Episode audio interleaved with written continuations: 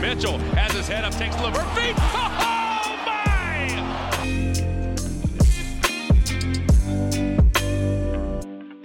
Bonjour à toutes, bonjour à tous et bienvenue dans les articles de QI Basket. Je suis Benjamin et le débris sportif pour vous servir et vous en avez pris l'habitude à chaque fois qu'on publie un article sur le site de QI Basket. On vous propose un approfondissement au travers d'un podcast court. On vous rappelle également qu'en fait vous pouvez retrouver l'ensemble de nos contenus sur le site de QI Basket et sur le Twitter qui est le réseau social sur lequel on est le plus actif. Quoiqu'aujourd'hui, je me demande si le réseau sur lequel on est le plus actif, c'est pas Spotify, avec tout le contenu qu'on arrive à vous mettre euh, chaque semaine. Mais voilà, on essaye systématiquement, quand on, quand on écrit un article, de vous proposer un podcast. D'abord pour vous donner envie de lire l'article, parce qu'il y a toujours des choses plus approfondies euh, dans la version écrite, mais aussi pour donner à voir euh, aux personnes qui bah, n'aiment pas forcément lire. Et aujourd'hui, on accueille Théo. Salut Théo. Salut, bonjour. Théo, tu nous as écrit un, un article sur euh, les jeunes en NBA et, et sur leur, leur prise de pouvoir, ou en tout cas sur la question de leur prise de pouvoir. Est-ce que réellement ils prennent le pouvoir? Euh, Pourquoi tu as voulu t'intéresser à, à ce sujet, toi? Bah personnellement, alors moi ça fait ça fait depuis environ 5 ans que je suis vraiment assidûment la NBA. Et euh, lorsque je regarde des matchs de NBA et, quand j'écris des articles, quand ça m'arrive, j'essaie toujours de dézoomer un maximum sur l'analyse pour, prendre, un maximum de hauteur sur le sujet.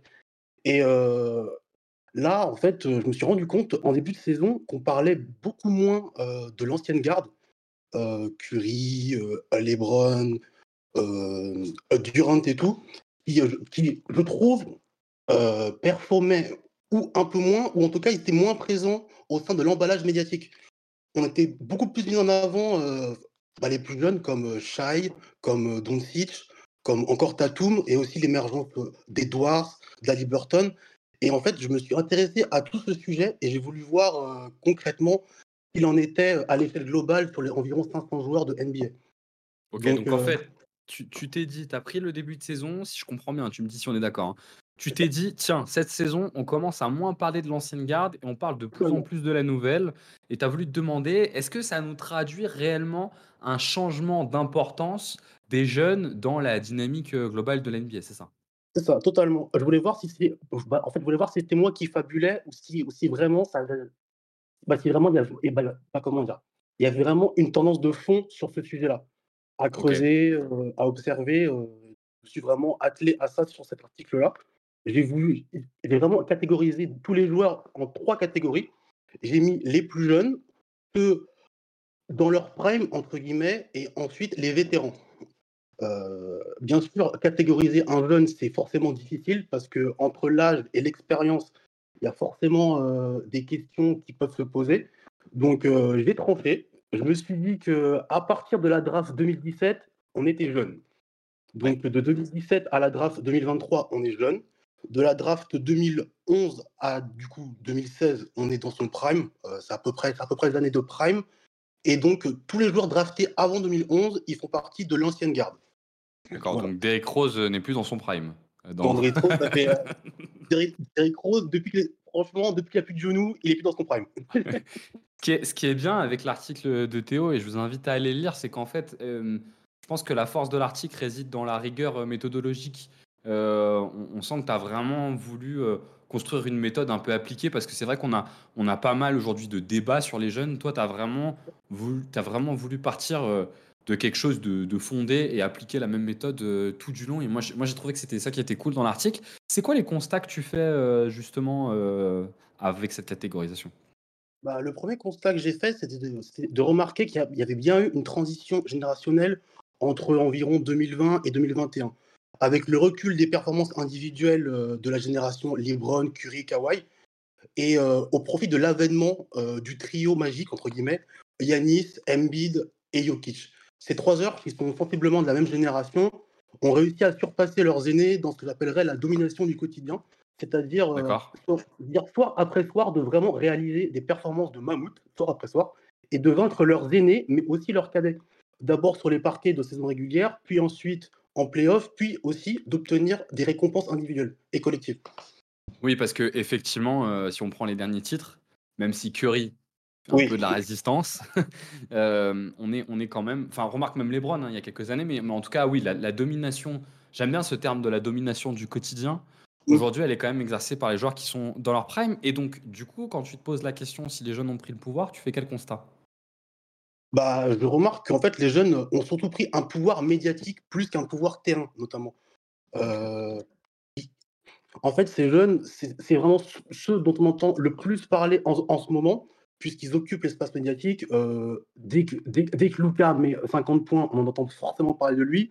Alors que par exemple, euh, Bastianis marque 50 bah, bah, points, ça fera moins, ça fera moins d'écho, puisqu'il y aura un sentiment de lassitude à force, à force de voir mmh. ça. Ah ouais, d'accord, ok, effectivement. Ouais. Et d'accord. Et parce que tu constates aussi quand même dans l'article, c'est ce que tu dis que si on regarde sur les first teams, les first all NBA teams et la construction, il y a quand même de plus en plus de jeunes qui sont des premières options. Je dis une bêtise si je dis ça? Non, non, c'est vrai. j'avais, alors moi, j'avais compté environ sur les 30 équipes de NBA, j'avais compté 16 ou 17 jeunes en tant que première option. Après, bien sûr, dans le lot, il faut bien sûr euh, catégoriser euh, tous ces jeunes parce que être première option euh, à Boston, c'est pas pareil que l'être à Détroit, par exemple, hein, sans offenser qui, bah, qui, que ce soit. Donc, donc j'ai enlevé entre guillemets toutes les équipes concernées par le, par le tanking. Puis j'ai enlevé aussi deux équipes, les Raptors et les Grizzlies, qui ne sont pas concernés là, là, cette année par les playoffs. Et il me restait du coup 11 jeunes sur les 30, sur les, les 30 équipes. D'accord, ok. en, tant que première option, du coup. Et euh, est-ce que tu vois une différence entre les premières et les secondes options, justement, sur les âges? Et le prime ou jeune, pas jeune? Oui, bien sûr. Euh, les premières options, euh, au final, les jeunes, ils sont, ils, sont, ils sont bien présents en tant que première option et le sont beaucoup moins en tant que seconde option. D'accord. en, fait, en fait, il y a assez peu de transition toi, tu es la star, tu es jeune ou pas, et tu es la star et tu es en première option, et tu es beaucoup plus première option, ou sinon, euh, tu es, role player plus plus ou role player? en fait, c'est assez rare d'être euh, en tant que deuxième option en tant que jeune. Euh, en fait, j'avais, en fait, dans mon article, à, force de rechercher, j'ai remarqué que la seule vraie première option, pardon, la seule vraie deuxième option fiable en tant que jeune, c'est Bama Debayo. Et encore, il est plus si jeune que ça, mais il fait toujours partie des jeunes puisqu'il oui, est en 2017. Oui, oui. non, seulement il est, il est, non seulement il est effectivement euh, plus si jeune que ça, et puis même dans, dans, les catégories de seconde option que tu parles, il fait presque partie d'une. Bon, c'est quand même la seconde option, hein, on est bien d'accord, mais d'une armée de seconde option qu'ont Miami avec Tyler Hero également, notamment. Voir, voir, voir Terry Rosier, euh, Quentin, s'il nous écoute, on en est loin encore. va, va, va, crier, mais, mais effectivement, ouais, d'accord, on a ce constat-là. Et, et, et donc, euh, on a, Qu'est-ce que ça nous dit en fait? Ça, c'est super intéressant de se dire ça parce que souvent on, parle, beaucoup du sujet de un jeune doit être accompagné par peut-être un vétéran plus fort. et est-ce que au final, c'est bien pour un jeune d'être une seconde option dans sa progression? Toi, ce que tu nous dis, c'est que finalement, on ne retrouve pas trop ça. Bah, en, fait, en, fait, en fait, je me suis rendu compte que c'était assez rare de progresser, par exemple, de quatrième option à troisième option, de troisième option à deuxième option, et de deuxième à première. Au final, c'est assez rare. C'est vraiment des, bah, c'est vraiment des schémas qui, qui, se retrouvent finalement assez peu. Euh, là, vraiment, là, l'exemple type euh, qui peut se retrouver, c'est avec Tariz Maxi, je trouve, qui est passé euh, de troisième avec Ardennes, puis est passé après deuxième, là, avec le départ d'Ardennes. Et donc, lui, c'est vraiment le profil type de la troisième option qui passe deuxième et qui peut potentiellement un jour être amené à être première option. Mais en général, c'est assez rare ce type de trajectoire-là. Oui, et d'ailleurs, dans le prolongement de ce que tu dis, on, peut prendre. donc, sur l'article, vous allez retrouver une liste. On voit aussi dans la liste, par exemple, Darius Garland, qui a été plus ou moins la première option au Cavs. À partir du moment où Donovan Mitchell est arrivé, Donovan Mitchell est devenu la première option. Et on sent que depuis, il a du mal à passer ce dernier cap, Darius Garland, justement, pour vraiment devenir bah, le joueur total qu'il aurait pu être, en tout cas atteindre son maximum potentiel. Euh, d'accord, ok, je, vois bien ce point-là. Et est-ce que pour, pour toi, ces constats-là que tu nous fais euh, à la fois sur la, prise de position médiatique euh, des jeunes joueurs par rapport aux joueurs qui sont à leur prime, à la fois le fait qu'ils soient avant tout des premières options et que c'est difficile de passer de seconde option à première option quand tu es jeune, est-ce que pour toi, ça nous dit quelque chose sur l'évolution de ce sport et de la ligue? Ah bah, Oui, oui, forcément.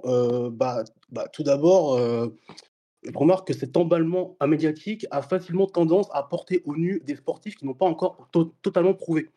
Euh, moi, je trouve que autant les médias et autant les fans, ils veulent plus vite un renouvellement, une transition générationnelle, alors qu'au final, euh, ça prend plus de temps que, au cours de la saison. C'est vraiment un cycle sur 2-3 ans, souvent, voire même 3-4 ans.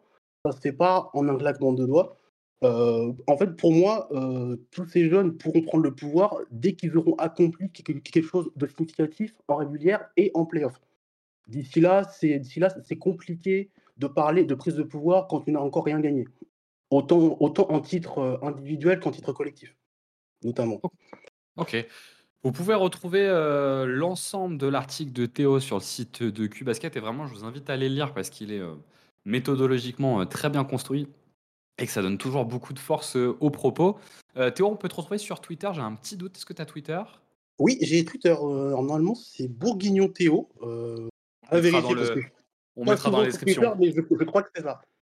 on, le mettra, on le mettra dans la description et vous pouvez retrouver du coup Théo sur Twitter. Et puis vous pouvez nous retrouver évidemment sur le Spotify, Apple Music et Deezer Music. On remercie Quentin qui est à la prod comme à chaque fois.